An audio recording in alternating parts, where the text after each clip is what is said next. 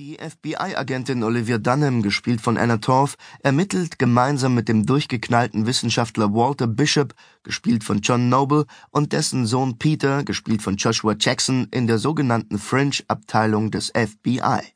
Sie widmen sich außergewöhnlichen Fällen, die sich mit Methoden der herkömmlichen Wissenschaft nicht erklären lassen.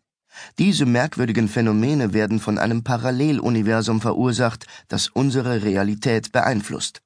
Und hinter diesem Zusammenstoß mit einer alternativen Erde oder sogar mehreren verbirgt sich ein Geheimnis, das nur Dr. Bishop enthüllen kann und das sowohl Peter als auch Olivia betrifft.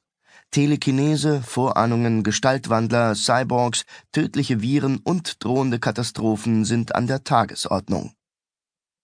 Eine Serie wie Akte X, nur mit tausendmal mehr X, nichts Geringeres schien Fringe Grenzfälle des FBI bei seinem Fernsehdebüt 2008 zu versprechen. Der Verstand von J.J. Abrams, dem wir schon Lost und die Relaunches von Star Trek und Star Wars auf der großen Leinwand zu verdanken haben, von Alex Kurtzman und Roberto Orsi, hat die unerklärliche Wissenschaft wieder in unsere Wohnzimmer gebracht.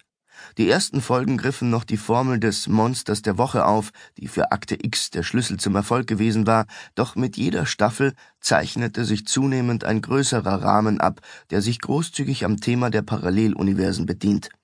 So sehen sich die Protagonisten von Fringe tatsächlich mit einer zweiten Erde konfrontiert, die in vielerlei Hinsicht der unseren ähnlich und doch sehr anders ist eine Parallelwelt, in der sie sich selbst begegnen und darüber staunen können, welche anderen Leben ihnen noch möglich gewesen wären.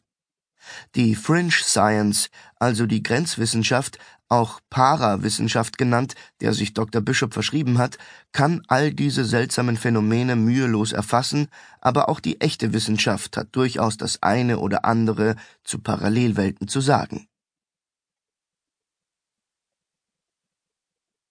Wie viele Paralleluniversen gibt es?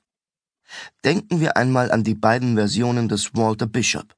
Einerseits gibt es den genialen Wissenschaftler, dessen Verstand etwas durcheinander geraten ist, der zu allem fähig scheint, emotional aber extrem schutzlos und verwundbar ist. Andererseits ist da Walternative, englisch Walter Nate von